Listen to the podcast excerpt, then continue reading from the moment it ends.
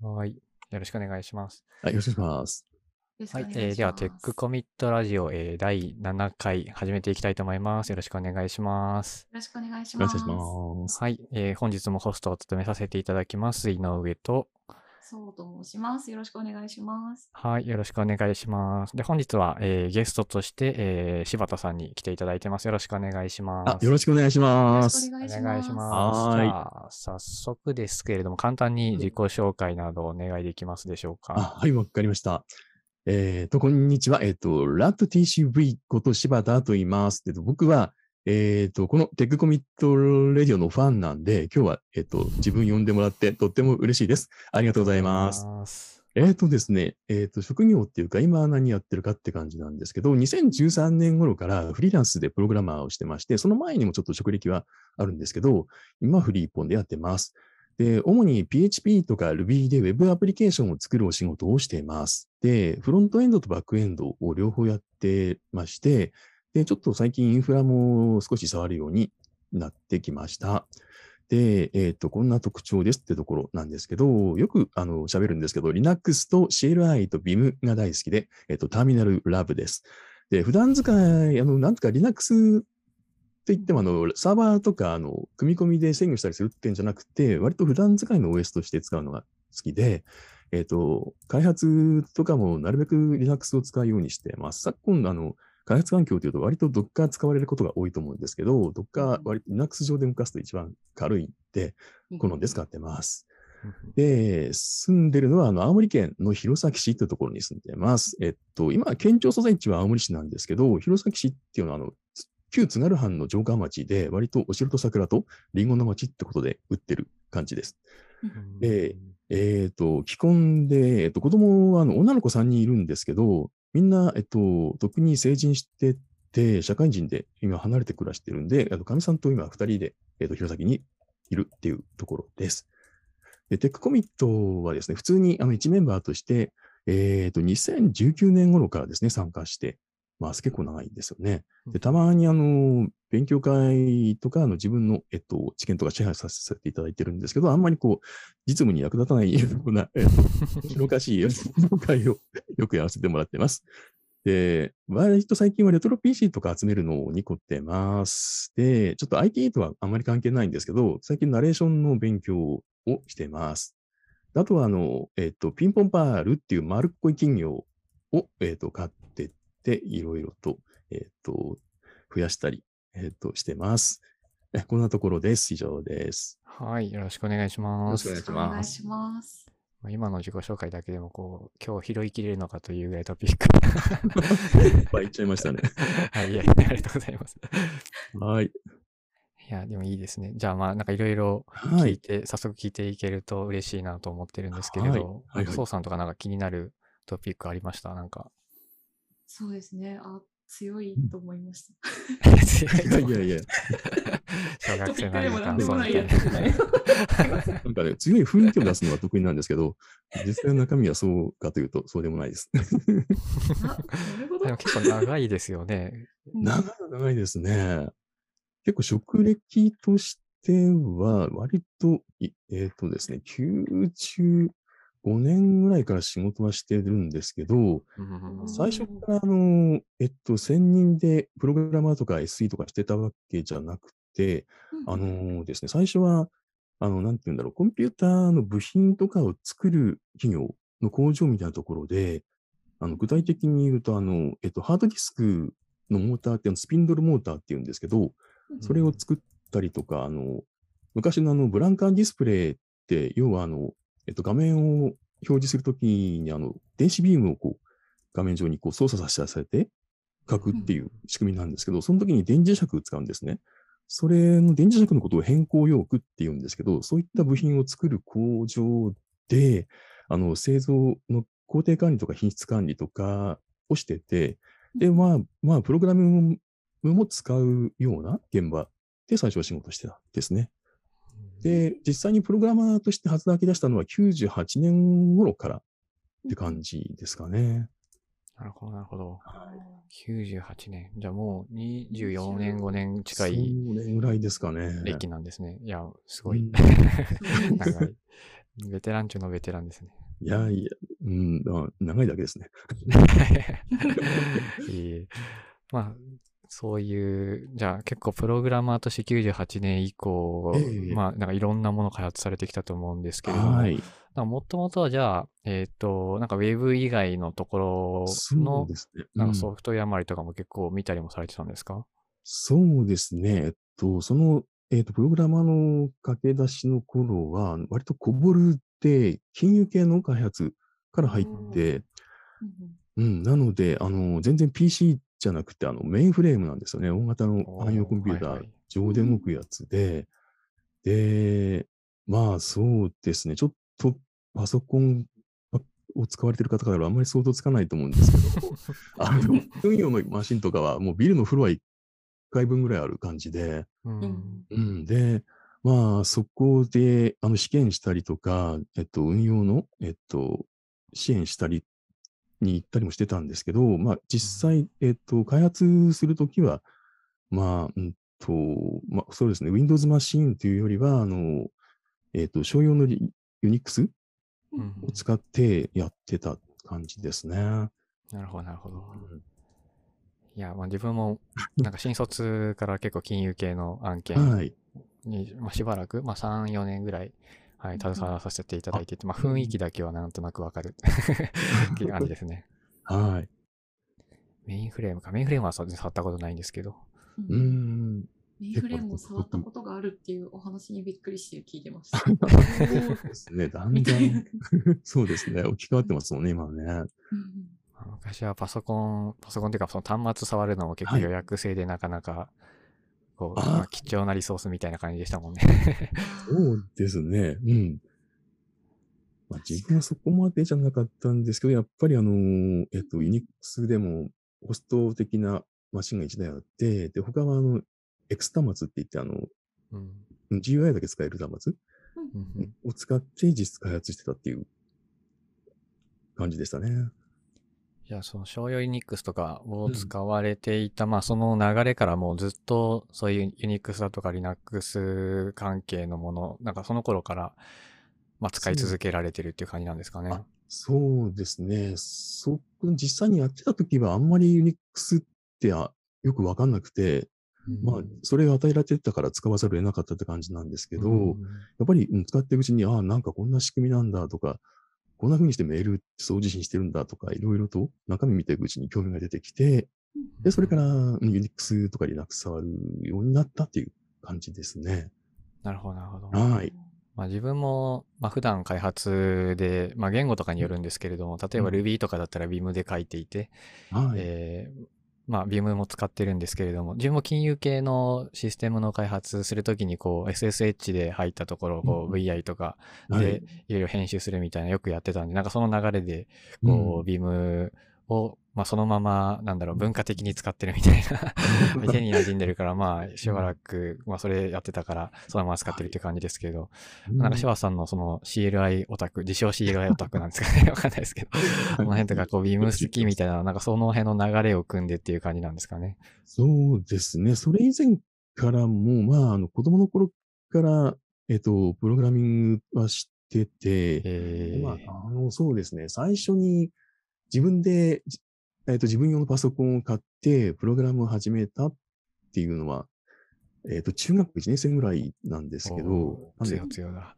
これ、そうですね、よ40年ぐらい前の話なんですけど、強い。初めて強いぞ40年前でうんなので、その時代なんで、あの、コンピューターを使うっていうのは、もうコマンドを打って、あと PC と対話しながら操作していくっていうイメージがその頃からずっとあって、なんで割とそういう CLI っていうか、コマンドを打って何何かしらするっていう文化には割と入りやすかったんじゃないかなっていう気なはしてますね。るほど。40年前って OS とか何になるんですか、OS はその頃は、うんと、でまだ MS-DOS もなくて、あの、コンピューターの電源入れると、ベーシックっていうはいはい。言語が立ち上がって、ちょっとシェル的な役割をその言語がするっていう感じだったんですよね、昔は。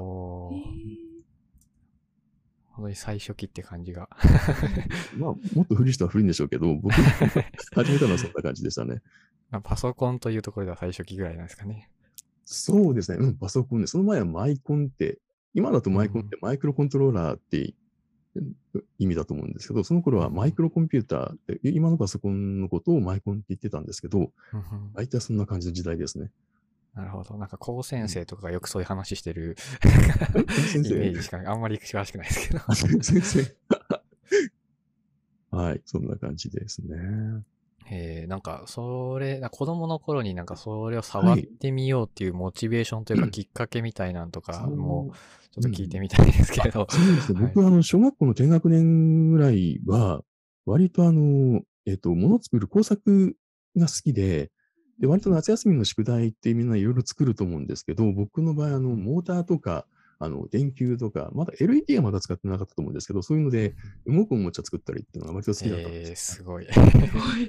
いや、なんだろう。えっと、ロボットみたいなやつとか、最初作ってて、で、すなんていうか、えっ、と、ちょっとその流れで、ちょっと電気工作から電子工作に興味が移ってって、ちょっとあの、えっ、と、親に頼んで、なんか通信教育みたいなやつをやらせてもらって、で、うん、電子工作をし始めたんですけど、最初はなんかちょっとした、今の人多分知らないかもしれないんですけど、ゲルマニウムラジオっていうあの電源がいらないラジオってあるんですけど、それを作って工作に持ってったりとか、あと工作以外でも、あの、えっと、なんかキットがあるんですよね。あの、電子工作の。うんでそれで、あの、電気びっくり箱みたいな、こう、えっと、端子触るとビリビリ痺れるようなやつとかを作って持ってって、で、みんなで手つないで、あの、えっと、で、端子と端子を端っこの人が触って、で全身 全員であの痺れるっていう遊びをしてたりしてたんですよ。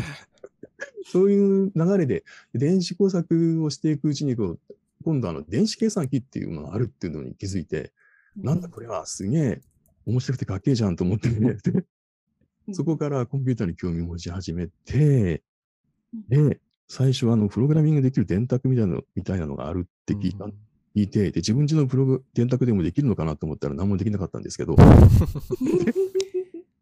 それで諦めて、で、えっ、と、その、初めてパソコンを買うってところにつながっていくって感じですね。うーん、なるほど。はいこコテコテというか。本当ですね。はい。いいですね。はいコンピューター好きです。本当にちょっとハード寄りな、ハードというか、そうですね、ね工学寄りなところからっていうことなんですね。はい。あ自分はなんかソフトとかなんかウェブサイト作るみたいなのとかは中学校の時とか遊んでましたけど、あんまりそういう、なんか電、電気電子みたいな、そういうものとかまでは触ってなかったんで、なんかすごいっすね。なんか、なんか全然ソフト以外のところもお詳しそうな。うんそうです。まあ、それしかあんまりなかったっていうところも大きいと思うんですけれども。うん。うん。で、大学も僕が、えっと、受験勉強して大学入ろうと思った時ってあんまりまだ情報工学科とかがなくて、まあ、うん。でも、その頃からなんとなくこう、プログラマーっていうと何歳定年説とかってよく言われるじゃないですか。はいはい。で、なのでそういうイメージもあって、ちょっとプログラム系、情報系よりは、ちょっとハード系の方がいいのかな、将来的にもいいのかなって思って、あの、うん電気電子工学科選んだんですね。はいはい。んでもまあ、途中でちょっと情報選んだとでもよかったのかなとかって、後悔したこともあったんですけども、まあそういうですね、感じで、大学を選んだっていうところですね。なるほど、なるほど。はい。いやいや、結構なんか濃い話がだいぶ、初っ端から聞けて。ちょっとなんかねあの、インターネット老人的な話に偏りましたね。いやいや、まあ、申し訳ないです。いえいえ。まあ、インターネット老人会の話は、まあ、はいどこ行っても大体受けるんで、そうですよね。まあ、過去僕調べですけど。ついてくれない人もいると思うんですけど。割割と一見、あ、なんか、どこ、あまり古すぎるとはわからないですけど、ある程度はわかるので、もう、インターネット老人会は全然楽しむ。私もああ、そうですか。よかったです。あでもまあ感覚としては、こう、ソウさんが今、こう、うんまあ今っていうか最近はラズパイとかも手に入りづらいですけど、うんうんはい、そういうので遊ばれてるのとは結構同じような感じなんだろうなと思いますしね。ああ、そうですね。うん。当時ラズパイがあったら超ハマってたでしょうね。子供の頃いいですうんラ。ズパイ、そうですね。最近手に入んなくなっちゃいましたけど。あそうですね。しんこさんもぼやってましたもんね。そうですね。なんか、うん。はい。ラズパイ、ラズパイだけじゃないですけどね。特にラいろいろズパイとかだいぶ手に入りづらいですよね。らしいですね。大変ですよね。その辺の趣味の人は。まあ、頑張れば手に入るのかもしれないですけど、多分ちょっと転売じゃないけど、お安高いものに手を出さないと。うん大そう。いうのじゃないんだよな。ちゃんと正規販売を買いたいみたいな。うんうんうんうん。そう、転売屋がちょっとバッコしてますからね。界隈では。結構そういうう、んなんかいろんな知識とかも、じゃあなんか、だいぶ、まあ趣味も含めていろいろ今も生きてるっていう感じなんですかね。そうですね。生きてますね。うん。と思います。もともとじゃあ、うんあの、初めに、こう、ハードディスクの、うん。えっ、と、なんだっけ、えっ、と、うんモーターですね。ハイモーターとかのところに就職されたのも、まあその流れを組んでっていうことだとは思うんですけれど、はい。結構こうソフトウェアの方に移ってきたなんかきっかけとかもあったんですか？そうですね。もともと両方好きだったんですけど、やっぱり、うん、あのーそういう工場とかでいろいろハードとか見てるうちにちょっと違うな。やっぱり自分プログラムが好きだなっていうふうに、ある日気づいて、うん。で、転職しようと思って、その時初めてあの、情報処理技術者試験を受けたんですよ。おーで、うん、受かったんで、よし、これを引っ提げて、ちょっとソフトウェア業界に流れ込んでやろうっていうような気概で、転職したのが始まりですね。なるほど、なるほど。はい。情報系の資格とかもなんかどんどん変わっていってますよね、名前とかも。そうですね。僕の頃はもう、第2種情報処理技術者試験ってやつですね。今の基本情報。はいはい。うん、えー、あ、その名前だったそんな名前だったんですよ。自分が取った時はなんか、なんだっけ？忘れたな。僕がと初めて取ったのが初級シスアルですね。あありましたね、その名前。はい。どの辺の時代なのかみたいなのによってちょっと名前が違うなっていうのをちょっとふと思い出したね。そうそう、コロコロ変わっちゃいますよね。まあ結局、なんかその資格がなんかどういう範囲の、なんかどういう難易度のものなのかみたいなのもちょっとあんまわかんなくなってくるね。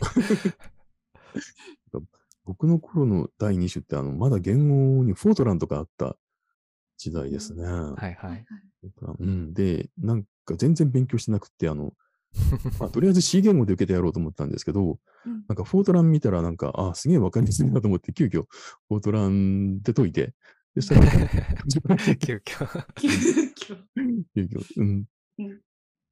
なんか大学でちょっとだけフォートラン触ったことがあったんで、ちょっと記憶になるほど、なるほど。まあ、結構その言語的な知識ってあんま問われる問題ないですからね。なんか疑似言語に近いような論理的な思考力あれば解けるみたいなのが多いですしね。そうですね、多いですよね。いや最近は Python とかも入ってきてるらしいみたいですね。まあ噂、噂だけ。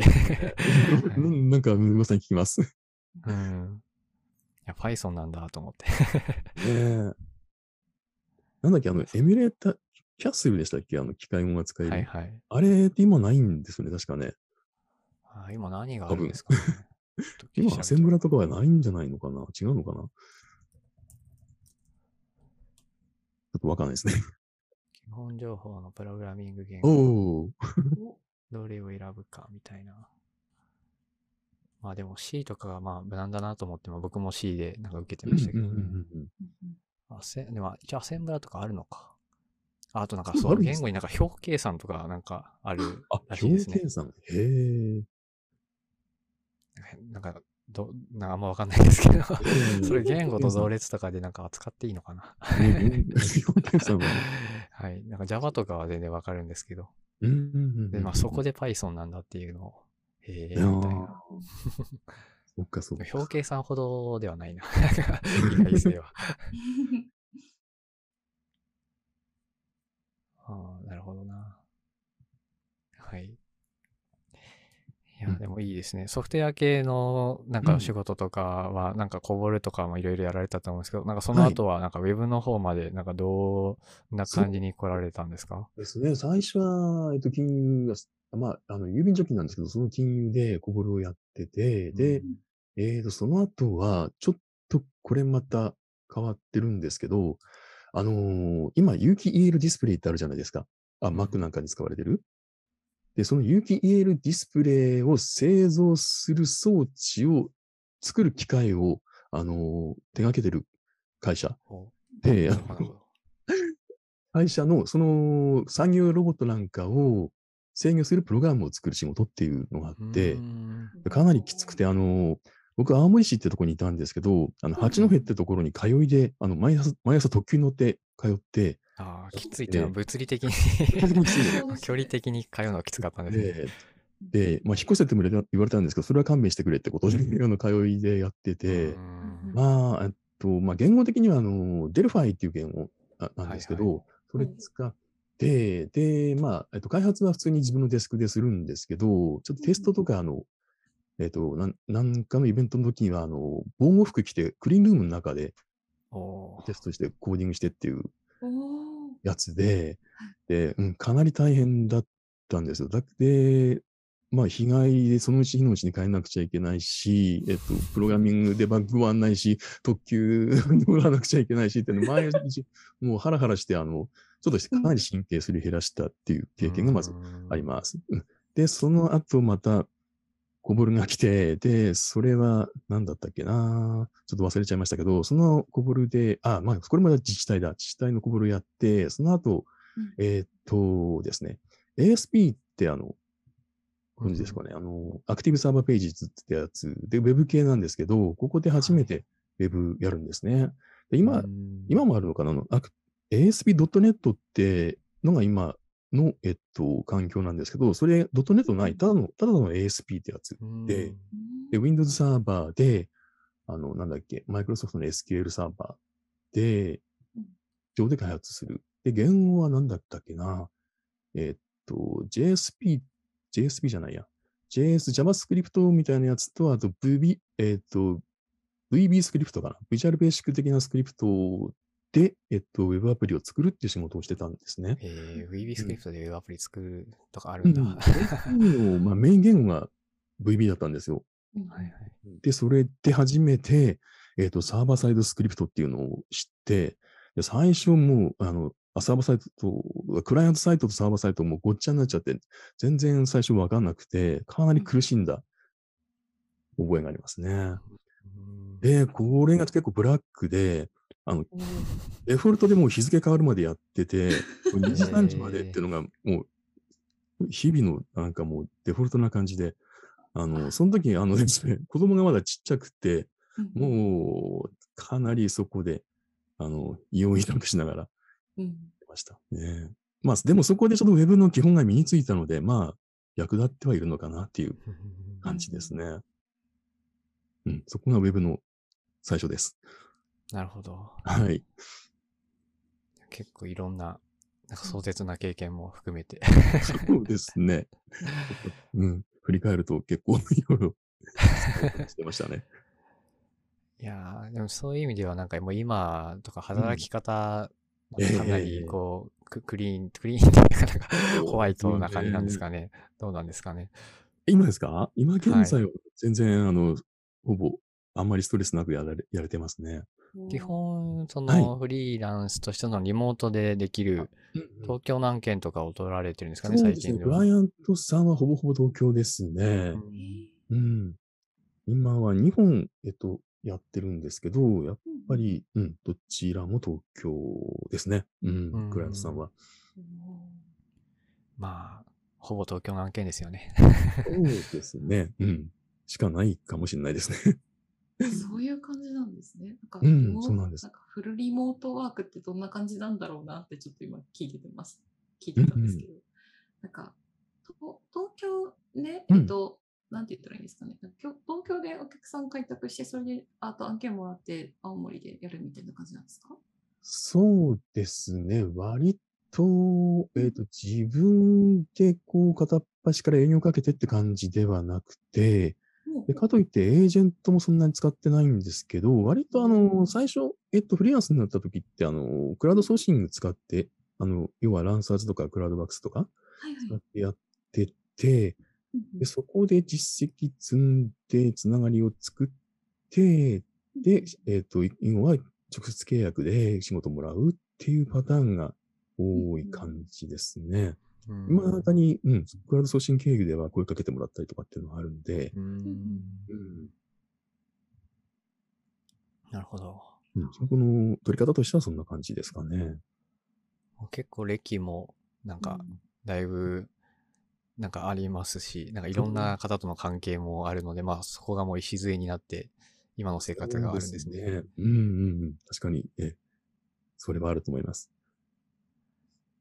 で、まあ、あの、クラウドソーシング、ランサーズを最初使ってて、まあ、あの、最初望んでフリーランスになったわけじゃなくて、あの、会社、ちょっとその辺の歴史を語ると、はい。あのですね、えっ、と、SAS の会社にいて、で、その S 会社っていうのが、まあ、SS 事業もやってるし、まあ、自社開発もやってるっていう、まあ、よくあるパターンの事業形態のとこだったんですけど、ずっとあの、7年ぐらい、あの、SSS で他の会社に行って、えっと、仕事してたんですけど、やっとあの、えっと、自社に戻れることになって、うん。で、戻った後なんですけど、ちょっと人間関係というか、ちょっとこじれちゃって、うんかなりあの、えっと、なんていうか、精神的に病んじゃったことがあったんですね。はい。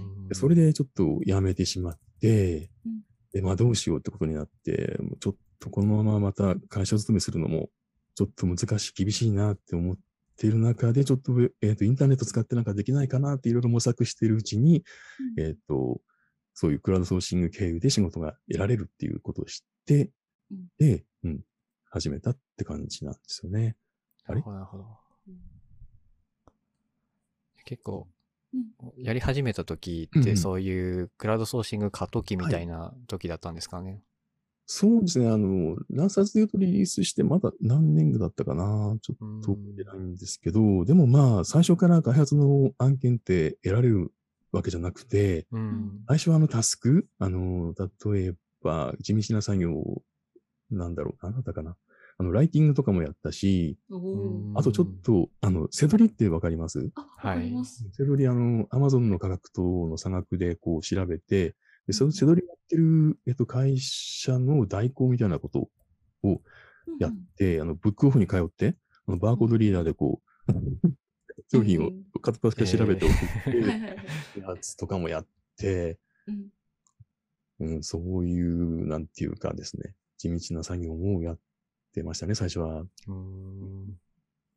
で、やっと開発の案件を、えっと、得ら、ゲットできたなっていう中で、えっと、まあ、それは、ちょっと Rails の、うんと、保守案件とか結構会社一年やってたんで、まあ、 Rails で最初やりたいなと思ってたんですけど、なかなかないんですよね、 Rails の案件って、その当時は。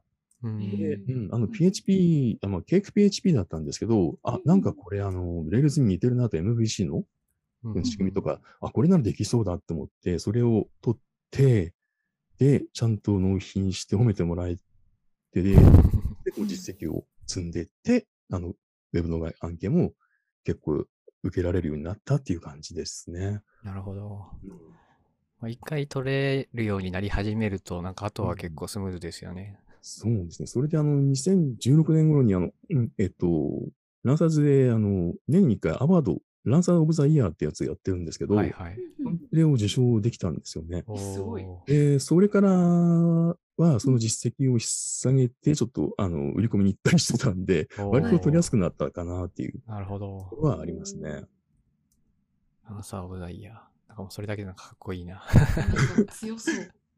その時は、あの、割と今だと、えっと、4、5人ぐらいなんですけど、その時割と量産されて、8人ぐらい、えっと、受賞者がいたんで、まあ、それも、うん、受賞できた、あの、ラッキーな部分かなっていう気もするんですけどね。なるほど、なるほど。まあ、知名度もまあ、どんどん上がっていってますしね。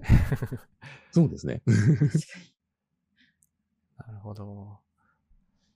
じゃあまあ結構、なんかもう最近では割と働き方も改善をしてるっていう感じなんですね。なんかいろんな案件もなんか自分から割と選べる感じなんですか？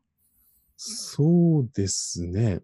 うん、割とあの、えっと、時間的に自由な、まああの、えっと、ちゃんと毎朝朝礼やったりとか、ちゃんと定、うん、一日の中でこの時間は必ずミーティングしますみたいなところはちょっとあの、えっと、苦手なんで、うん うん。うん割と、うん、朝早くとか夜遅くとか仕事をしたりとか休みとかしたりして、あの、ちゃんと仕事してればいいっていうところを割と選べがちうんな感じではありますね。大事ですね。朝礼起きれるかわからないのめっちゃありますよ。結構じゃあ、請負的な感じのが多いですね。ですね。請負ですね、うんほぼほぼ。うん。確かに請負じゃないと難しそうですよね。うん。そうですね。ウェブとかでのその業務委託としてとかだったら、まあ特にスクラムみたいなのを導入しているところが多いと思いますけれども、まあ、基本朝礼してまあ一緒にこう同期的に動くっていうのが、まあ、コミュニケーションの基本だとは思うので、結構請負とかじゃないとそういうの難しそうですよね。確かにそうですね。なるほど。ただ、この間まで一時的にっていうか、1年ぐらいかのランサーズの開発、自体の開発をしてたんですけど、うんうんうん。これはあの普通にスクラム開発で、うんまあ、あの、デイリースクラムって割と、はいはい。えっと誘拐でやるんですけど、うん。はいはい。そこ、その案件には参画してたんですよね。でもそれは、うん、なんとか頑張ってついてって。やりましたね。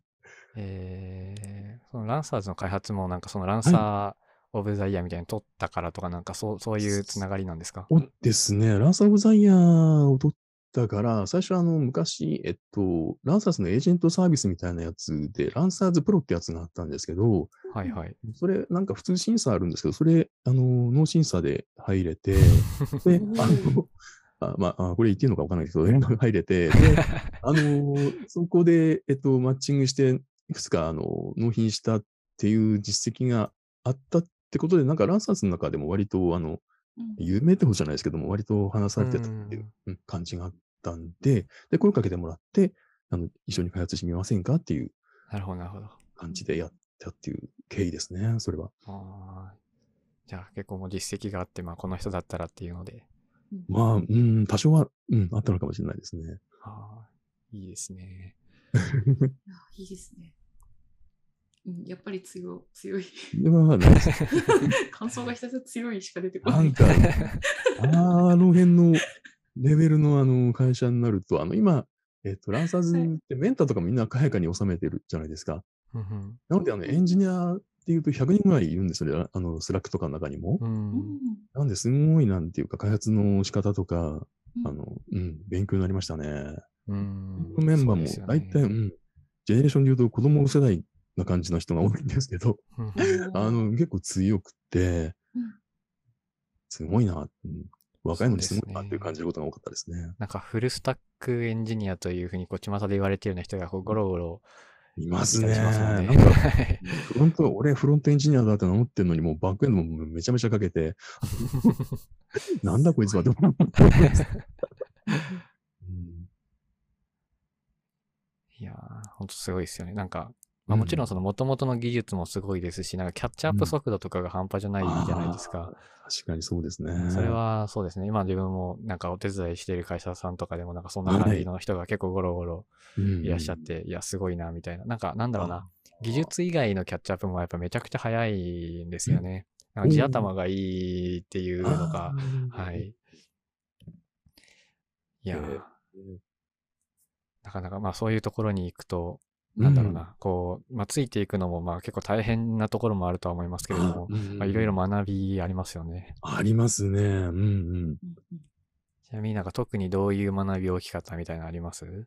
そうです。そのスクラム開発自体も全然やっ経験したことなかったので、あ、なるほど。あの、えっと、プランニングポーカーとか、ううんん個数決めてってやつとかもすごいなんか面白かったですし、うんで、実際、うん、なんだろうな、あとは、えっと、モブプロとかもしてもらったりとか、じゃあやっぱりあの、ジョインした時のオンボーディングとかがやっぱりしっかりしてるんですよね。うん。うんなので、うんすんなり入れたっていうのもあるし、うん。あとは、ちょっと結構 PHP にしても結構我流で書いてることが多かったので、はいはい。結構ちゃんと学ば学ばれてる方ばっかりだったんで、その辺テストも含めて、うん。うん、すごい勉強になりましたね。いやー、それはすごいわかります。やっぱりそうですか。うん。や結構そうですね。なんか設計面とか、そのどう品質を担保するのかっていう運用だとか、はい。めちゃくちゃやっぱりこう、なんだろうな、オープンソースだったり、そのトレンドを追って、こうんうう、なんかその適応速度が速いというか、なんか新陳代謝もそうですけれども、うん。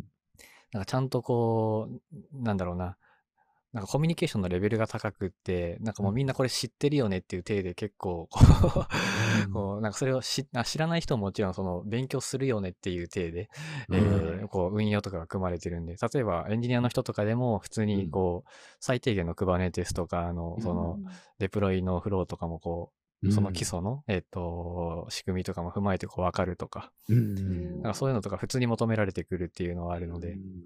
うん。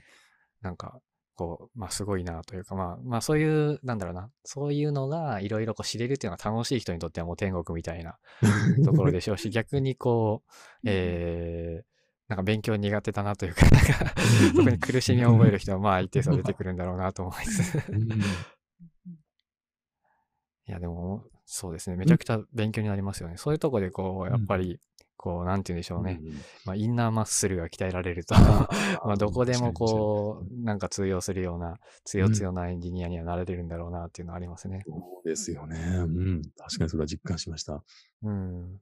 うん。まあ、ただやっぱりこう、採用のハードルもその分やっぱ高いですし、ついていくまでもなかなか、こう、途中で離脱する人ももちろんいらっしゃると思いますし、はいはい。うん。まあ、なかなか大変だと思いますけれど。ええあ、でもそういう環境で、まあちょっと、あの、お客さん先の話とかになっちゃいますけど、学生さんとか若い人めちゃめちゃレベル高いんですよね。ああ。それが結構びっくりしました。インターに入ってきてる人。はい。インターネットに入ってきてる人だったり、うんまあちょっと契約がアルバイトだったり、まあそのアルバイトのレベル超える人はもう業務委託に切り替えたりみたいなとかもあるのかなとは思うんですけれど、うん。結構学生さんでもなんかせなんかその辺の正社員より全然仕事できるんじゃないかみたいな。はい、人は普通にいるし、なんかか、なんならこう OSS の言語にこうコントリビュートしてるような人とかもいるんで、学生のうんうんうん。なんか、まあ、なんか僕の知ってる学生と違うみたいな。ういう人たちも普通にいるんで、あとやっぱりこう有名企業とかのインターンとかに、うん。えー参加してる方って、そういう、なんかいくつも、なんかそういう枠にこううん。応募してて、こっちでインターンした人がなんか次はなんか別の有名企業にインターンしててみたいなので、こういくつも学生のうちから現場を知ってるような人とかうん。は、なんかかなり強い人が多い。そうか、そっか。それは強強になりますわ。いやーはい。まあなので、まあまあ、そ もう本当にこう、なんでし、なんて言うんでしょうね、うんこう、上位1%とか、こう、数パーセントの人たちだと思うんですけれど、はい。まあ、たまにそういうすごい人がいるんで、ええはいまあ逆になんかこう、同じ、なんか隣で仕事してて、あ、そっか、このうん人、普段一緒に仕事してるけど、まだ学生なんだよな、みたいな、こう、感慨深い気持ちになりますね。そっか、そっか。その学生のうちからなんかこう、設計云々とか、うんこう、いろんな人、こう正社員の人とかとこう議論するみたいなのとかってなかなかこう考えつかなかったいいというか、うんはい。僕の大学時代そんなこと全く考えてなかったな。同じくです。うんですね。いや結構、もちろんいろんな積み上げがあるとは思うんですけれども、うん特にモダンな技術とかってこう、なんだろうな、うん。えっ、と、い一個習得すると結構次になんかそれを利用してつながっていくんで、特にフロントエンドとかってそういう感じだと思うんですけれど、うん。なんかこう今までの積み重ねあればもちろん有利なんですけれども、うん。なんかそこの新しいものをどんどんキャッチアップする能力みたいなのがあると、やっぱ2、3年とかでこうすごい書けるようになったりしますもんね。そうですね。その辺まで、うん、力がついてると、割と新しい技術が変わったりしても、根底にあるところがちゃんと分かってると、うん、応用聞いて、ね、キャッチアップも早いみたいなところもあるでしょうしね。うん。いやーまあ、そうですね。まあ、なので僕らもちょっと頑張って負けないように、ね 日々キャッチアップしないとなと思ったりはしてます。うんですね。僕もちょっと。まあ、いい刺激にはなりますけど、はい。逆に、、はいい。やーすごいな、みたいな、ただただ感心するっていうのが。うんですね。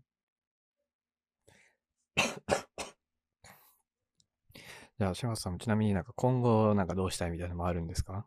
そうですね。クライアントワークとかは、まあ、続けるとは思うんですけど、何かしらこう自分のアプリケーションをリリースしたいなっていう気持ちはあって、なるほど、なるほど。でただ、ちょっとあの、えっと、こういうこと言うと、あの、他方面から怒られそうなんですけど、あんまり ウェブが好きじゃ、ウェブアプリが好きじゃなくて、めんどくさいじゃないですか。HTML だ、CSS だ、SQL だ、JavaScript だ、で、はいはい GitHub だって、あの、ななので、ちょっと、あの、ネイティブアプリ、まあ、さっき出てきたレールファイとか使って、ネイティブアプリを作って、まあうん、リリースして、うん、まあ、収益を上げられたらなっていうのが若ですね、うん有名な感じですかね。なるほど、なるほど。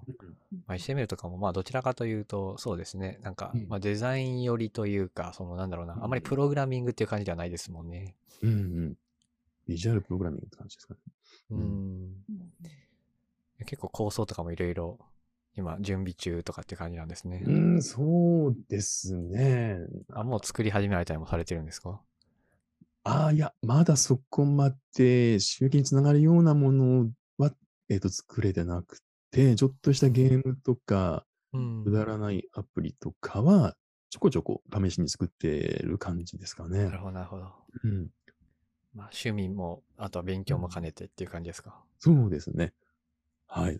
うん。ちょっとビジネスモデルなり、ちょっと研究中っていう、感じなんですはい。ね。確かにその辺はまだ、うん、全然お分かってないんで、うん。やっていきたいなと思ってますね。割ともう、うん、あの、子育ても終わってるんで、もう勉強、仕事に全振りできるはずなんですけど、なかなかね、うんあの、あの、めんどくさいやり屋なんで、着手できてないので、ちょっとみんな、手込めてるともう刺激、みんな勉強してるんで、刺激受うんけてるんで、うん。うん。ちょっと負けないように頑張ろうかなっていう気はあります。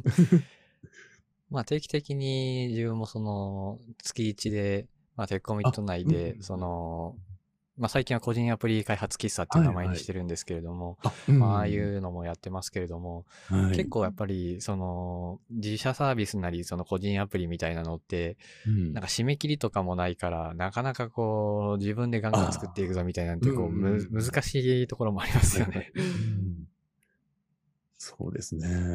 まあいろいろ試しつつ、まあちょっといいの思いつくまではいろいろうんなんか試してみようかみたいな。うん。なんかなかなかこう、こ、ここでこう一旦なんか収益になるものをやるぞみたいな、こうプロジェクトとして進めるっていうのをなかなか進めづらいですよね。ですね。難しいですよね。はい。なんかいい感じのものができれば。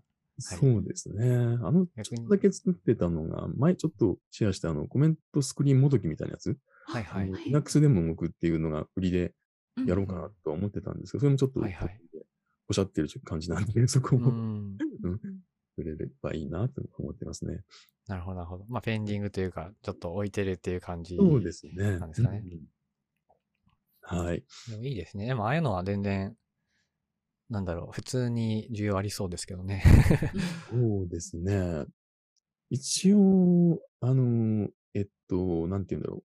えっと、掲示板、チャットから打って流れるっていうところまではできてて、うんうんまあ、もうちょっとだと思うんですけど、うんうんまあ、ちょっと進んだら、えまたシェアします。うんはい。ありがとうございます。楽しみにしてます。結構はいリモートワークというか、こういうのも、こう、なんか時流を結構掴んでるようなところもあると思うので、うんなんか割と結構、なんか急に売れたりしそうだな 感じはしますけれど、はいそう。ですね。まあぜひぜひ、またなんか、うん。あの、こういうの考えてますよだったり、作ってますよだったりあれば、あの、はいはい。このデコミットラジオもまた、うん。あのー参加していただいて宣伝にー はい、来ていただければ、はい、嬉しいなと思ってます。はい。ぜひぜひ。はい。あとは何でしょうね。なんかいろんなトピックがまだありそうですが、うん。まあこの辺で、あのーえーっと、事前に一応質問を募集しておりましたので、なんかそはいの辺とかちょっと聞いてみますか？はい。おじゃあ読み上げる役やります。はい、お願いします。はい。じゃあ、まず、えっ、と、質問3個ありまして、はい1個目がもちさんからです。はい全く IT 関係ないのですが、はい青森ということで冬の雪多すぎて嫌にならないのですか？という質問が来てます。これはめっちゃ嫌になりますね。あの。今、弘前市ってところに住んでるんですけど、はい。前、えっと、 Slack にも書いたことあったと思うんですけど、青森市ってところに住んでたことがあって、そこはあの、あの、あの程度、ある程度人が住んでる都市では世界で一番雪が積もるんですね。うんうんで、めちゃくちゃ何メートル、うん何メートルだったかな、5メートル、い一番深いところで5メーターとか降っちゃうんですけど、それで、あの、通勤通学、冬はとっても大変で、で、普段割と15分ぐらいで車で着く通勤の会社にいたんですけど、冬だともう1時間以上かかっちゃったりとかするんですよ。いやー、やばい。ええ で、あのーえっと、学校、子供らの学校、高校ぐらいになると自転車通学とかするじゃないですか。で、冬は使えないんで、まあ、送り迎えするんですけど、やっうんぱり、うん、渋滞も重なってすごい大変で、朝晩の送り迎えとかが、すごい苦労するんですよね。いやー、なので、ちょっとそう想像できない壮絶さが。はい冬はとっても大変で、それであの、えっと、ランサー・オブ・ザ・イヤー取った時に、その辺の話をこう、応募シートみたいなのに書いて、はい。で、世界有数の豪雪地帯で会社勤めなんかしてられないみたいなことを書いたんですけど、それが結構キャッチーだったみたいで、それの主張にもしかしたら繋がったのかなと気もしてます。確かにめちゃくちゃ雪がすごいなともうリモートにしてほしい気がします。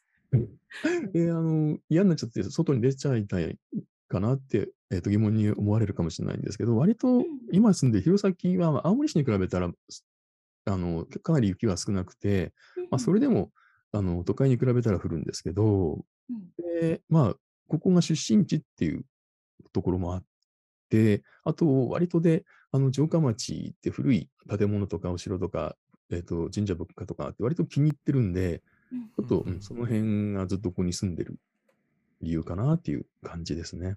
いいですね。いいです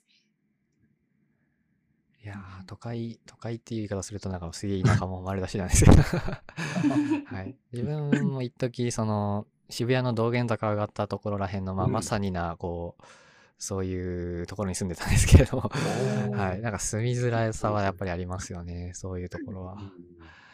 はい。自分の気に入ったところでやっぱり、過ごしやすいところで、うんなんかそういういい案件をこう取ってみたいな、やっぱり理想的ですよね。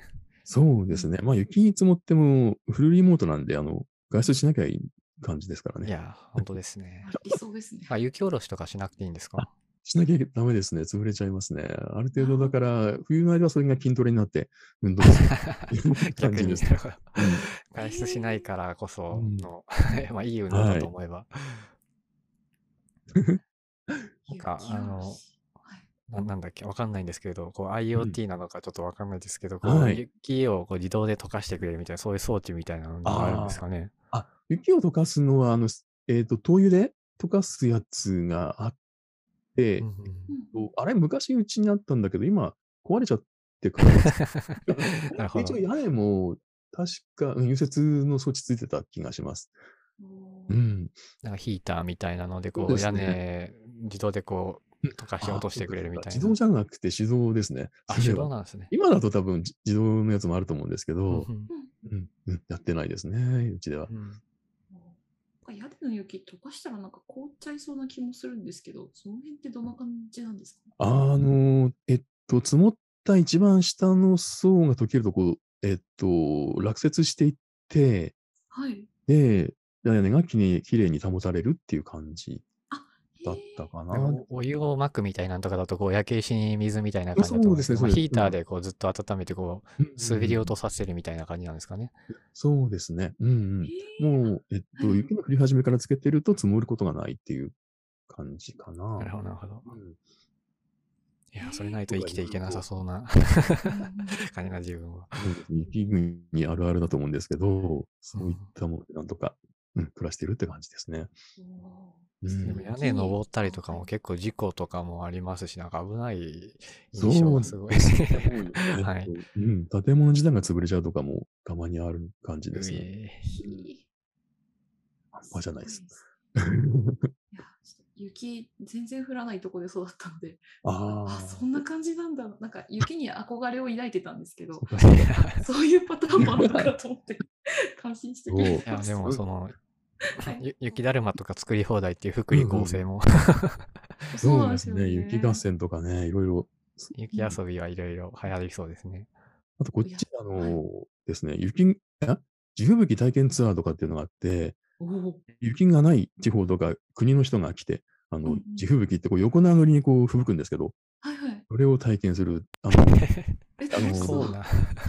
しかもあの、なんだっけな、漢字木って言ってこう雪を歩くためのうんうん靴、昔ながらの藁で編んだ靴があるんですけど、それを使ってうん。雪道を歩きつつ吹雪を食らうっていうツアーがあって、え、楽しそう。それとかね、ぜひおすすめですね。え普通に興味がある。ああ、ちょっと検索してみてください。雪地吹雪体験ツアーってやつ。地吹雪体験あります。確かに。なんか話のネタ的にもちょっと面白いですね。面白いですね、それは。雪だるまも雪合戦もまともにやれたことないんですよね、降らないのでああ、そうあそうなんですね。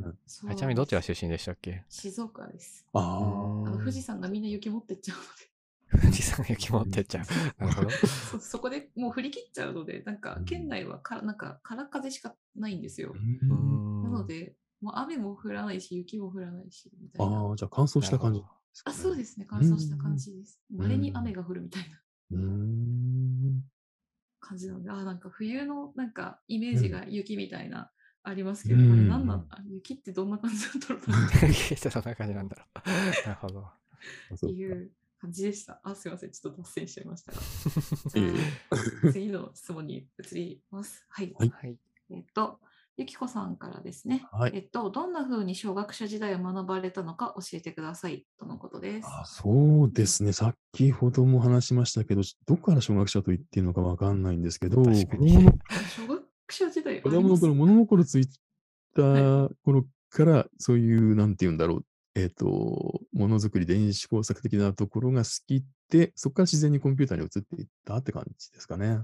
うんなの勉強したっていうよりは遊びながら、うん。うん、プログラミングが学んでいったって感じでしょうかね。あ、なんかもうおもちゃみたいなもんですね。そうですね、おもちゃですね。うん。うん。結構こう仕事でいろいろ要求されることもあると思うんですけど、うん。新しいツールなり技術なりを使うときとか、なんかそういう時とかうん、は、なんだろう、こう工夫してることとかなんかあったりします？そうですね。まあ、と調べ倒すっていうのは誰もしてると思うんですけれど、やっぱり既存で動いてるやつ解析して、で、最初それの真似しながら作るっていうのが一番早いかなって気はしてますね。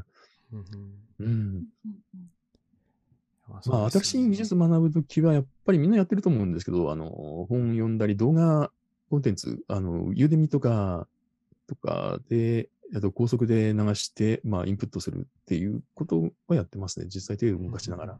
うんうん、そうやってるうちに、まあ、なんとなく覚えていく。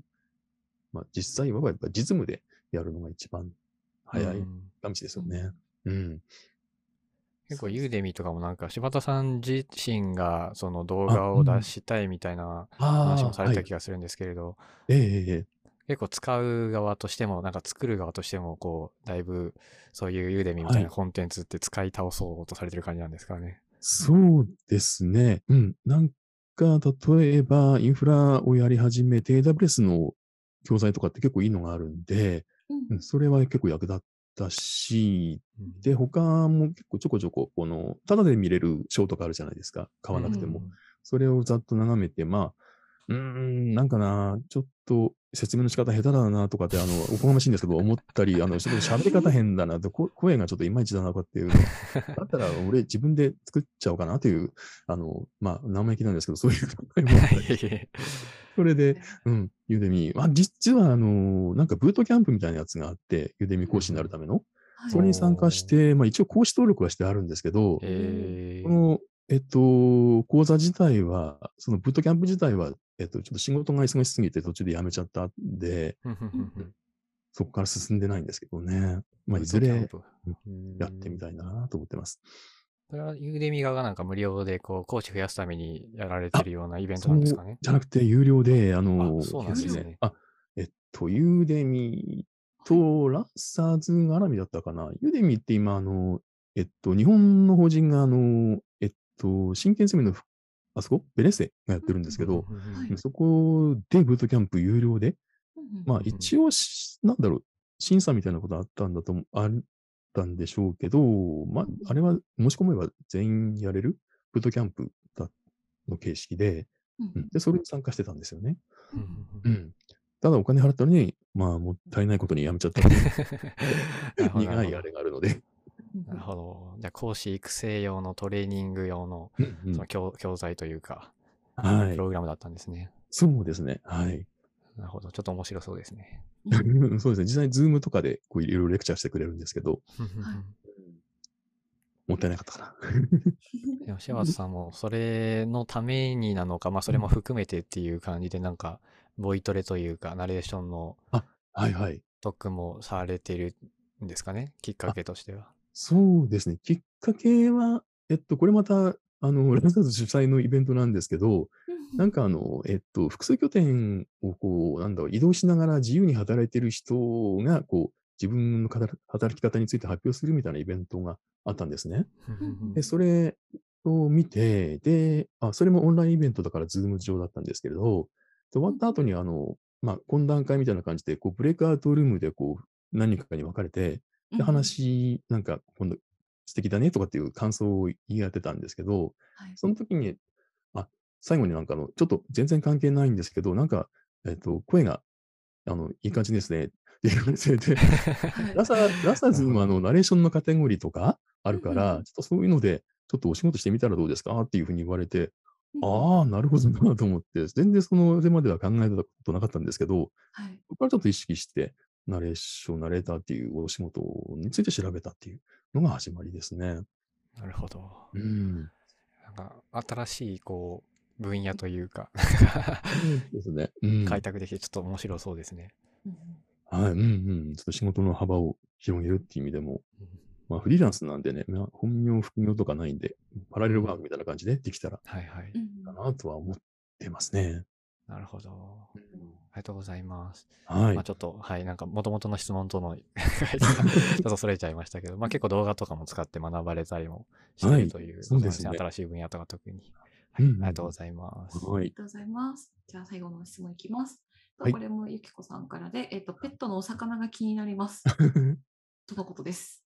はい。お魚金魚なんですけど、あの、ピンポンパールっていう種類のを飼ってまして、あの、ピンポンっていうのが、それこそピンポン玉のピンポンで丸っこい体をしてて、で、パールっていうのは、あの、鱗の形が、パールってあの、宝石のパールあんな、はいあれに似ているってことで付けられたと思うんですけど、ううん。ん、その、えっと、合体でピンポンパールっていうお魚がいて、うん飼ってます。うんで、うん、ペットショップとかから普通に買ってくるんですけど、結構あの、繁殖をして、で、うん、あのー卵から帰って、大人生で育ててたりもしてますね。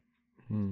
うん結構結構いろん一回ではい。あと、あ、あの、結構一回でいっぱい卵産んで、あの、うん赤ちゃんいっぱい飼えるんですけど、なかなか生存率が低くて、なるほど。うんあ、まあ、あの、本当にブリーダーさんとかみたいな人はいっぱい育て、あの、大人まで育てられるんでしょうけど、やっぱ素人だと、その一回の産卵で一匹二匹ぐらいしかちゃんと育たなくて、うん、まあ、全部育っちゃっても困るんですけどね、100個、100匹ぐらいになっちゃうんで、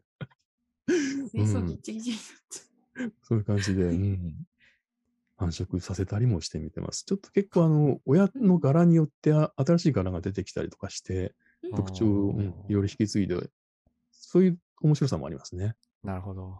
うん。ただちょっとあの、丸っこい金魚、あの、他の卵虫とかと共通してるんですけど、結構あの、病気になりやすくて、浮き袋っていうあの内臓があるんですけど、それであの浮き沈みとかを調整してるんですけど、そこにちょっと障害を持ちやすくて、結構ひひっくり返っちゃったりとかって結構あるんですよね。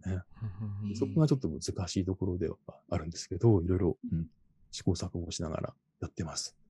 なるほど。はい。結構難しそうですねひっくり返っちゃったらどうするんですか？うん、結構難しい。あ、すいません。はいひっくり返ったらどうすどうするんだろう。ひっくり返ったらですね、あの、塩浴って言って、あの、塩水うんうん。に、えっと、入れてやると、あの、金魚の体内の体液との浸透圧の関係で、金魚にとって、はいうん割と、えっと、リラックスできる状態になるんですね。でうんそれをトリートメントって言うんですけど、そうやってやって治る場合もあるし、うんそうじゃなかったら、ちょっとあの、えっと、ち内臓、えっと、胃袋にちょっと詰まりがあったりした場合には、その塩水につけながら、なんか餌を工夫してあげたりとか、はいはい。場合によってはお薬を水に溶かしてあげて治すって場合もありますね。ただ、それちょっと結構回復する率は少なくて、なかなか難しいんですよね。なるほど。うん結構見た目が可愛くて、こう、うん。一目惚れしたみたいな感じなんですか？その飼い始めたきっかけとかは。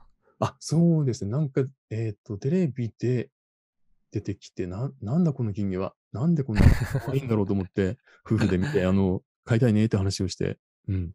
で、衝動買い、ちょっとペットショップ行って買っちゃった感じですね。うん。もう長いんですか？そうですね。えー、ああ、でも3年ぐらいかな。うんうんですね。でも結構家にいるとなんかそういうペットとかいるとなんかいいですよね、精神衛生上。そうです。癒されますね。うん、うん。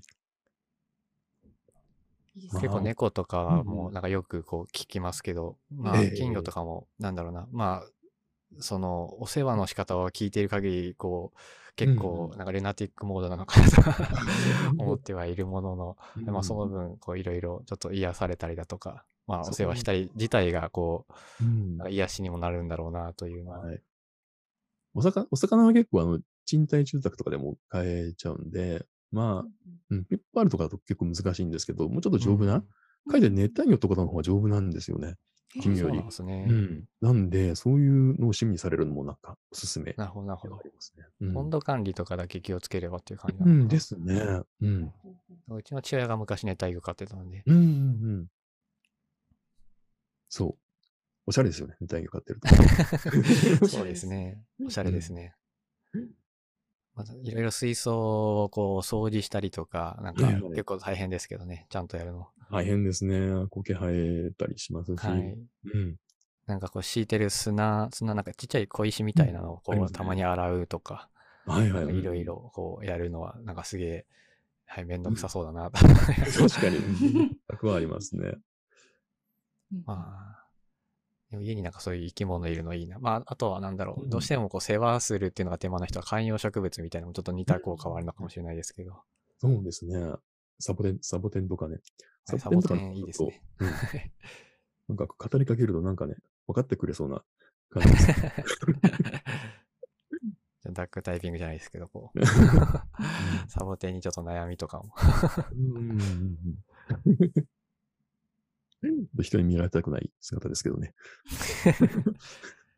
ソウさん勝手になんかサボテン好きなイメージあるな。家に多肉植物はいないです。でもいいですよね。なんか、なんか植物とか動物とかも好きですけど、あの、せ毎日世話できる自信がないので、一旦は、みたいなう感じ。ん、そう、生き物は、うん、多かれ少なかれ大変ですもんね、世話は。そうですよね。そうなんですよね。あと責任的な問題もありますし、うん。あと、あの、賃貸住宅に住むことが多いので、気軽でペットダメみたいなパターンもあって飼えなかったりとかふんふんふんそっかしますね。まあ、そういう意味では、まあちょっとペットとかではないですけど、あのー結構ベランダのところでなんかプチトマトとかうんなんかハーブとかああ、育ててるみたいなのとかもありますよね。うんうんあああいうのもいいなっていうのはありますね。ああ、いいですね。そこにサボテン置いといたらいいんですかね。そうですね。サボテンなんかちっちゃいやつとかだったら全然、はい。まあはい机の上とかにでも 置いとけると思いますけれど、結構料理とかする人とかは、なんかハーブとかをこう育あてて、ーちょっと積んでみたいなのとかされるみたいですけど、いいですねいいですね。そういうのも趣味的にもなんかありだなと。うん。うん。結構家でできる趣味とか、はい、そういうのなんか大事ですよね。うん。ですね。あそうですね。なんか何かを作る系の趣味はいいなって思うんですけど、何かをこう消費する系の趣味って結構コンテンツが尽きてくると辛いんですよね。おーなるほど。そうなんですよ。だから何かを作る系の趣味が欲しいなと思って今、なんかいろいろ遊んなんか遊んでみてるんですけど、アプリとか。うんアプリではないかもです。うんゆくゆくはつくああ、そうですね。ちょっとアプリ、うんなかなかやろうやろう思ってて、なんめちゃくちゃ腰が重いんですけど。まあちょっとあんまり癒されないかな。そうなんですよ。癒しどころがね、みたいな感じの。あでも自宅でその Kubernetes クラスター、ラズベリーパイで組んでみたみたいなのもちょっと近いんですか？全然違うか。ああ、うんそれは結構近いかもですあね。あ遊び？遊び的なところもありますし、あ、こんな感じになってたんだなっていう、なんか普通に勉強になるのと、なんか、なんて言ったらいいんですかね。あか普段仮想マシンばっか触ってるけど、物理でやるとこうなるんだな、へえ、みたいなやつとか。なるほど。あでも物を育てるのは、でもやっぱり IT とかとなんか離れたものというか、その、うんなんだろうな。結構プログラミングとかそういうもので作るものって、うんあの、自分の期待通りのものにしかならないから、ななんていうのかな。まあ、うんバグとかその、なんか悪い方向で期待通りにならないこともあるんですけれど、あのいろいろ育てて、こう、なんか体験をしたいみたいなのありますよね。うんそうなラズパイはい。ラズパイにあの名前つけたりしてるんですか？名前つけてないんですよ。つけてなマシンに名前つけれる人すごいなと思って。すごいいいですか？コスト名とかに。なんかパソコンとかも結構何台かあったりするので、あうんうんなんかミニ PC とかラズパイとかも、なんかそれぞれ複数台ずつあるんですけど、名前はつけようと思ったことがなくてですね。ああーなんかホスト名とかに、なんか、キャラの名前つけたりとかはししない？しないですね。もともとの名前、もともとの製品の名前をそのまま呼んでるみたいデフォで。うん。なるほど、なるほど。なるほど。結構ありますよね。サーバーとかもそうですし、あとは、なんだろうな、そのプロジェクト、まあ、アプリとかでも、なんか、名前つけたりみたいなのとか。そうですよね。ありますね。なんか、名前つけようってなるのがちょっと羨ましいですね。ちょっと羨ましい。やってみたらいいと思いますよ。なんだっけってなりそう。なんかテプラ買って貼りたいですね。名前つけて。ありますね。はい。なんかい、や結構そうですね、うんコードネームじゃないけど、通称みたいな、なんか職場とかでも割とある気がしますけどね。うーへん。え、そうなんですね。あ、でもなんかシステム名とかはまあわかるんですよね。うん。ちょっと個人端末とかの名前はちょっと難しいですけど。うーん、なるほど。そうなんですよ。なんか、なんか名前でもつけようかな。まあでも一人だと確かにモチベーションちょっと、このコミュニケーションとしてこう、うんなんかあのサーバーみたいなんていう風にこう必要になるときってあんまりないから、そういうモチベーションが低いのかもしれないですけどね。結構、あるかもうん。はい。はい。なんか、まあ、会社とかとかでもそうですし、なんか大学の時のそういう、パソコン部みたいな、えーところとかでも、まあ、共用のパソコンみたいなのがいいくつもあるんですけれども、なんかそれぞれに色とかでなんか名前ついてて、なんかあれの調子悪いねみたいなのとかっていうふうにこうあー名前で呼んだりとか、なんかう結構コミュニケーション取るのにも便利だった記憶があるんで。ああ、そっかそっか。うーん。いやーでも、初めに、こう、特に自作 PC とかを組んで名前つけるっていうところまでワンセットな、なんか儀式的な なんか感じは、なんかイメージとしてありますけどね。ああ、そっかそっか。自分で作ったってなるとまた愛着も湧くでしょうしね。そうですね。名前つけたくななっちゃうんでしょうね。はい。うーん。なるほどななんか自作 PC、あの、おお金貯めたらちょっとやってみたいなって思ってるんですけど、ううんん。名前つけるかな？次から名前つけてみたらいいんじゃないですか。ちょっとやってみようかなと。あちょっと次、なんか LT 会とかで、なんか名前つけてこう発表してくださいよ。こいつの 誰々、誰々くんのスペックは、みたいな。家にあるマシンの紹介ですみたいな。はい。うちのファミリーを紹介するぜ、つって。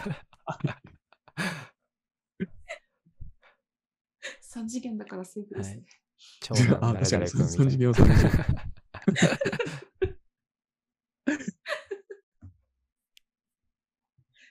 三次元は三次元。はいおじゃあ、ぼちぼちちょっといい時間になってきましたけれどあも、。そうですね。あそうはい、ですね他なんかはい聞いてみたいこととかありますか、そうさん、なんか話のトピックとかで。そうですね。あ、そうだ。なんか、なんだろう。なんか皆さん聞いなんだろう。皆さんなのか？なんだろう、みんなマイクに今日こだわってる人多くないですか？ってちょっと思ったっていう、あれです。ちなみに柴田さんはなんか、何のマイク使われてるんでしたっけ？そうですね。僕、今使ってるのは、えっと、割とあの、YouTube で歌ってみた系の人とかがよく使ってるんですけど、あの、うんなんだっけな。えっと、オーストリアの音響機器メーカーに、アーカゲ、AKB って書いて、アーカ、あじゃあ AKG って書いて、アーカゲって会社があるんですけど、うんうん。そこのやつ、えっと、C214 ってやつなんです。けど、それを使ってて、うんうん。で、これはあの、えっと、なんだろう、音響機器でよく使われてるんですけど、キャノンケーブルっていうケーブル？があるんですね。はいで、それをまずあの、オーディオインターフェースってやつにつないであげて、うんでオーディオインターフェースから USB に変換してパソコンにつなぐっていう感じで今接続してますね。なるほど。うん。オーディオインターフェースはあのマイクだけじゃなくて、よくあの弾き語りとかする人はうんギター用のマイクとかを追加して、うんで、それミックスしてって感じに使えたりするものですね。うーんで、あの、今、USB 直結のマイクってあるじゃないですか、コンデンサーマイクとか。はい。うんあれは、あの、マイク自体に、あの、オーディオインターフェースが入ってるんですね。ちっちゃい。うん、そういう仕組みなんですよね。へえ、知らなかったです。こういうのをちょっと、うん、ナレーションをし始めてから、こういう環境を整えたっていう感じですね。なるほど。はい。なるほどです。ありがとうございます。井上さんはうん何使ってるんですか、自分はなんか手話 MV5 とかいう、なんか丸っこい、あ見た目がなんか不思議な感じのやつです。あれですよね、剣道のお面みたいな。あ、そうです、そうです。あこんな感じのなんか見たことある。まあちょっと見た目面白いからっていうのもまあ正直あるんですけど、あ インテリア的な意味でも。まあでも結構いい音質で撮れるやつですね。これも、ーえっ、、と、結構 YouTube とかで、えっ、と、なんか声入れる時に使えるやつで、まあこれあ特徴としては、まあもちろん PC で僕は固定して使っているし、そういう使い方もできるんですけれども、あのうん直接 iPhone とかに挿して、なんか録音とかもできるっていうのがあるんで、まあ PC の設備がこう整ってない方とかでも、うん。。はいい、あの、あと、そうか、これ、ポッドキャストとかで使ってる人がたまにいるのかな。だから、こう、iPhone とこれさえあれば、なんかそれなりに、えーいい音質で撮れるっていうので、その、うん音声配信するコンテンツ作るときとかにも、まあ、使われたりらがあるみたい。いですね。うん。これも、そんな高くはなかった気がするな。1万ちょいとかでも買えるんじゃないかな。うんなんか、なんだろう。ちょっと、なんだろう、今回のラジオとあんまり関係ないかもですけど、なんかリモートワークとかしてて、こうミーティングの音声がなんかいい,、うんいいかそうじゃないか 結構違うじゃないですか。うん。なんか、なんだろう、なんて言ったらいいんですかね。なんか、いい、いいマイクを使ってほしいとかではないですけど、あと、なんだろうな、いいマイクを使ってる方がいらっしゃると、あすごい音声クリアだなと思って毎回感心して聞いてます。まあ地味にそこ、まあ、重要というか、こう、うん影響力ありますよそうねで。すよね。ありなんかま、すね。たまにちょっと意図でねで話してるんじゃないかって思い質問してる。マイク変えようって言ったことないんですけど、なかなかね。違うじゃないですけど。この間もなんだっけな、NTT かどっかがその、うんリモートワークのストレス調査みたいなのをしたと思うんですけれども、うんうんえーまあ、そこでこう、えっ、と、音声にノイズが入っているっていうのが、まあ、かなりストレスに影響を与えるらしくて、うん。やっぱりこのリモートワークとかでもいい音声っていうのが保てるっていうのは、まあ、こちらの配慮からすると、うん。まあ、最低限のことをやった方がいいんだろうなっていうのは、ちょっと思ったりはするんですけれども、ただ、多分マイクよりも、あの、うん、どちらかというと回線速度とかの方が、リモートワークの場合は、あの、音質とかに影響が大きいんじゃないかなっていう気がしますけど。確かに。そうですね。なんか、まあ、なんかそもそも、もそうですね。なんか音質とか以前にこう、うんちゃんと声聞き取れないというか、すごいブツブツこう切れたりとかっていう風になっちゃいますからね。ですね。たまに聞いてる方がストレスですもんね、それは。うん え、今なんて言いました？みたいな。はい。はいはいはい。まあ、そもそもこっちが言ってることを、うんなんかいろいろ話してるんだけど、ブツってこう切れちゃって、あれなんかどこまで聞こえてましたみたいな。もう一回やり取りしなきゃいけないみたいなのとか、なかなか、うんそうですね、そういう環境は、各々のところでどう整えるかみたいな、ちょっとリモートワークの難しいところもありますよね。はいはい。ですね。ですよね。なので、あの、皆さんも、うなんか、すごい音声がクリアで、なんか、すごい、うんなんなんて言ったらいいんですか？み耳障りのいいっていい言葉なんですかね？耳障りのいい。はい。うん合ってこれなんか この表現としていいのかちょっとポジティブなのかわかんないんですけど、はい違ってたら申し訳ない。あの、はい。でも耳がいい感じでした。はい。なるほどという感じ。いや、でもいいですね。せっかくやっぱりナレーションとかで、こう声の、うんこう、トレーニングされてるんであれば、やっぱりそこはいい感じに届けたいところでありますからね。そうですね。うん。今後もやっていきたいと思ってます。はい。はい。ありがとうございます。ありがとうございます。まあ、あとは、はい。はいまあちょっといい時間ではあるんですけれど、なんかはいマイクとかも含めて結構柴田さんあれですよね。なんかはいそういうガジェットというか、あ、あなんかいろんな。なものをあ集められてるのかな、最近。そうですね。結構、うん、古い30、40年前ぐらいのパソコンを集めたりしてますね。うんそれはなんかそういうパソコンのみ集めてるんですか？なんかガジェット全般という感じなんですか？ガジェットは昔はちょっとあ凝ってた時代はあったんですけど、最近はそこまでじゃないですね。うん。たまにちょっと、あの、キーボード、物理キーボード付きのスマホ買ったりとかはあるんですけど、うんうん。うんうんそこまでマニアというほどじゃないですね。ふんふんふん。うん。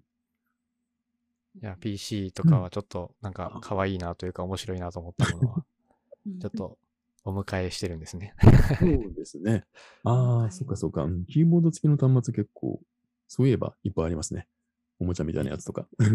いっぱい、どれぐらいあるんですか、今は？えーっと、ぶっ壊れたやつは入れないとして、何台？ああ、でも今現役で触ってるのは3、4台ぐらいですね。うんうん。ちなみにちょっと遊べるよううに買ったものとかもいろいろあるんですね。すいません、ちょっと。あ、はい、どうぞどうぞ。あ、すいません。あうんの、あ大したことじゃないですけど、名前が、お名前がついてるのかが気になっちゃって。ああ、あ、そああ、うそっかそっか。ついてないですね。あそっかそっか、つけてあげてもよいかもしれないな。ちょっと気になったみたいな感じです。はい。確かに自分一人でめだめでるときはつけないかもしれないですね。ですね。うんうんまあうん特にこう、サーバーとかで外部公開するようなものとか、そのネットワーク的にこう露出するところはなんかつけるのはあるのかもしれないですね。まあ、あとは複数人で共有するようなものとか。そうねうかもしれないですね。うんうん。うんいや、でも、そうさんのネーミングセンス知りたいな。結構、結構、すいません、結構あまり良くないです。そう言われると気になる。はいじゃあ、いい時間にさえなってきたので、ぼちぼちこの辺ではい。聞いていきましょうか。最後、なんか柴田さんにも、なんか告知したいことだったりとか、なんかあったりされますかね？告知は特にないですね。ちょっとまあ、またなんかアプリとかが、うんはい、ちょっはいと外部公開、リリースされたりとかしたら、はい。ぜひ、はいまた宣伝しに来ていただければ。はい、宣伝します。はい、ありがとうございます。まあ、またはい柴田さんもなんかいろんな、こう、ご経験もあるかなと思いますし、あまあ、今日の話も踏まえて、こう、柴田さんにこういう勉強会開いてほしいだとか、はいなんかいろいろリクエストもあれば、えー直接まあ、えー自分なりとかに言っていただくのも面白いかなとも思いますしうん、はい、柴田さんもぜひぜひ、なんか面白そうなものを見つけたらまたご提案いただければ。はい。あまりビムの話とかできなかったので、あ ネオネオビムとかのなんか勉強会とかやってきたらいいですね。確かに。うん。ネオビムとかも最近も、なんかだいぶいろいろ、こう、ネタ仕入れられてるんですか？そうですね。この間、ちょっと LT で行ったんですけど、ルアーでいろいろできるんで、ルアーっていう言語で、うんうんうん。それが結構面白いなと思ってるので、自分でビムの拡張作ったりとかもあるんですか、あえーと、ちょっとやったことはあるんですけど、ちょっとネオビムを使ったこのモダンなやつっていうのも全然未経験なんで、挑戦したいなと思ってます。じゃあまたなんかこういう便利なプラグインあるよみたいなんとか、うんうんなんか次はい回第2回、はい、またいらしていただく感じで。はい。わかりました。ははいい。じゃあまた勉強会とかもぜひぜひお願いします。わかりました。はいじゃあ今日はありがとうございます。どうもありがとうございました。はい、ゲストの柴田さんでした。はいありがとうございます。ありがとうございましたお疲れ様です。お疲れ様。です。